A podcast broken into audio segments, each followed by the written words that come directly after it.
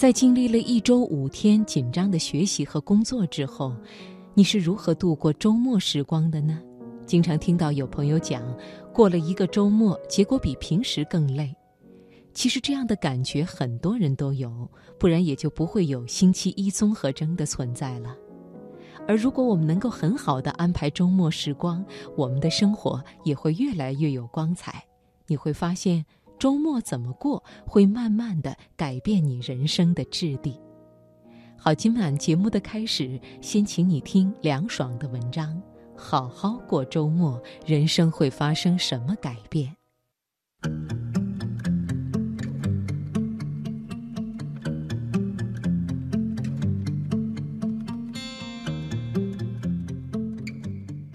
每个周一的午饭后，我和几个同事都会聊聊周末是怎么过的。有同事说：“我周六周日都睡到中午才起，感觉双休日变成了单休日。”有同事说：“刷刷手机，看看综艺，也没做什么，一个周末就过去了。”还有同事说：“在家躺一天，躺得头昏脑胀的，饿了点份外卖。”对于这些回答，我都在心里默默地按下快进键。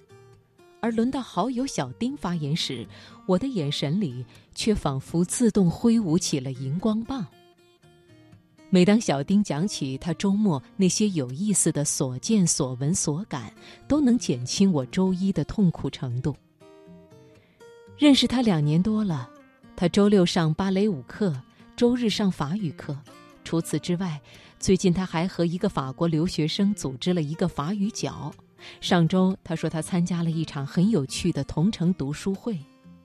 我想，就算单单截屏这个聊天场景，你也不难猜到谁是我们之中段位最高的人了。我曾经读过日本作家大田正文所著的《修活》一书。什么是修活呢？顾名思义，就是。周末休息日的活法。作者是一家大型 IT 企业的职员，这位原先没有朋友、公司家庭两点一线的宅男，利用周六周日的休息时间培养兴趣爱好，拓展人脉关系。三年后，竟然变成主持各类学习会的达人。在书中，他自豪地晒出了自己的成果。他主持过五个学习交流会，举办或参加过各类学习活动三百零二次，每年和一千多人沟通交流。生活更加缤纷，内心更加丰饶的大田正文，成为了修活生活方式的代言人和倡导者。以前我曾经听过一种说法：每晚利用好八九点钟，日复一日，就能和别人拉开区别度。但我更认同的是，一个人度过周末的方式，决定了和别人之间的段位差。可能很多人都有这样的同感：工作日过得超慢，休息日却转瞬即逝。其实说起来，休息日将近占了一年的三分之一。所以，如果想在人群中更有分辨率，也不需要总盯着晚上的八九点钟了。在我身边，我见过很多通过优化度过周末的方式，从而优化了整个人生的例子。说一个自己的故事，其实我的初心并不是要和别人拉开差距，而是要和以前的自己拉开差距，而且做自己喜欢做的事，本身就其乐无穷。几年前，我还在深圳工作时，有段时间周末一有空就去深圳博物馆的改革开放展厅做讲解员志愿者。有一天，在礼仪培训结束后，老师安排一位资深的女志愿者上台做动员。我记得那位志愿者说，她离婚以后痛苦不堪，抱着转移注意力、让自己保持充实的初衷，参加了志愿者服务。礼仪训练让他身姿保持挺拔，背诵台词让他没空胡思乱想，独自带团让他精神高度集中，身边志愿者的奉献精神和微笑脸庞是他最好的悲伤稀释剂。值得一提的是，他还在志愿者中找到自己的另一半。他说，每个周末都让他的生活越来越有光彩。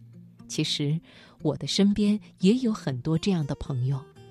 我每次去理发的工作室，如果店主周日不开张，我便会看他的朋友圈，知道他又练长跑去了。一会儿是杭州马拉松的全马成绩有进步，一会儿是大连马拉松的半马成绩创新高。应该说，他无愧于是我朋友圈里的励志担当。那么，如何把周末过成一块擦去整个星期身心疲惫的海绵呢？有的人周末准备食材，煲了一锅好汤，好滋味，好营养，温暖了整个家；有人报名技能培训课程，周末去上课，见缝插针地强化自己的工具箱。有人周末开车去陪陪年迈的父母，有人策划别出心裁的约会行程，给自己的妻儿一个别致的欢喜。如果你周末点开朋友圈里的小红点，看到别人过得丰富有趣，而自己却百无聊赖，那么不妨就把周末作为突围平庸生活的突破口吧。去做自己真正感兴趣的事，你便会获得一种扶摇而上的欢心。周末怎么过，会慢慢的改变你人生的质地。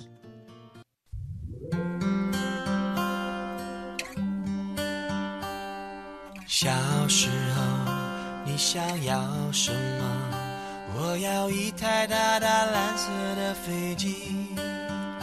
带我环游世界，到地球每一个角落，在蓝天白云中穿梭。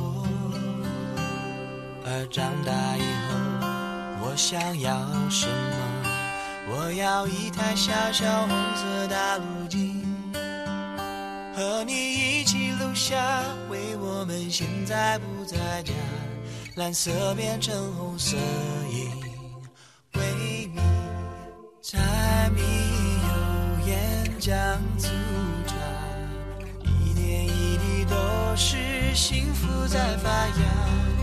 月儿弯弯爱的傻，有了你什么都不差。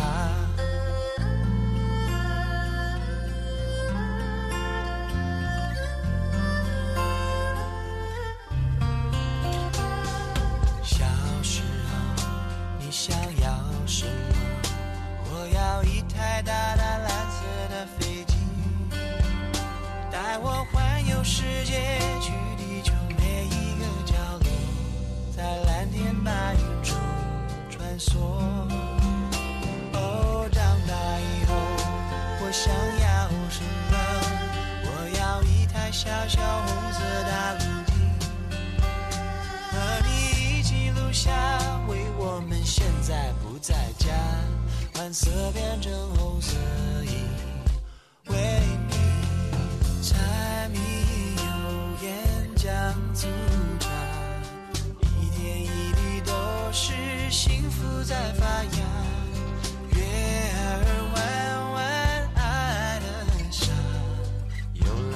什么都不差，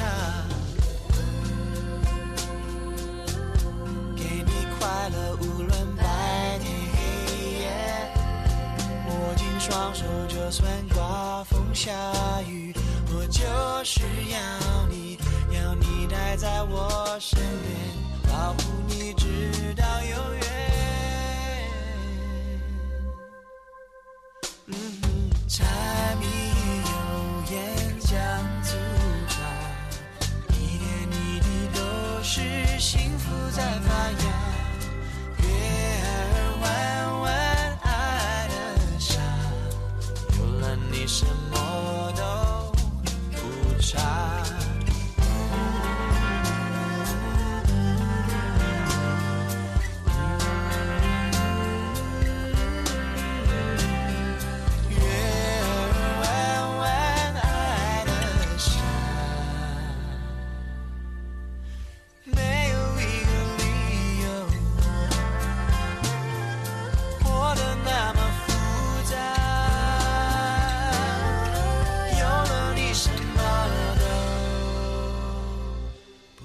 side.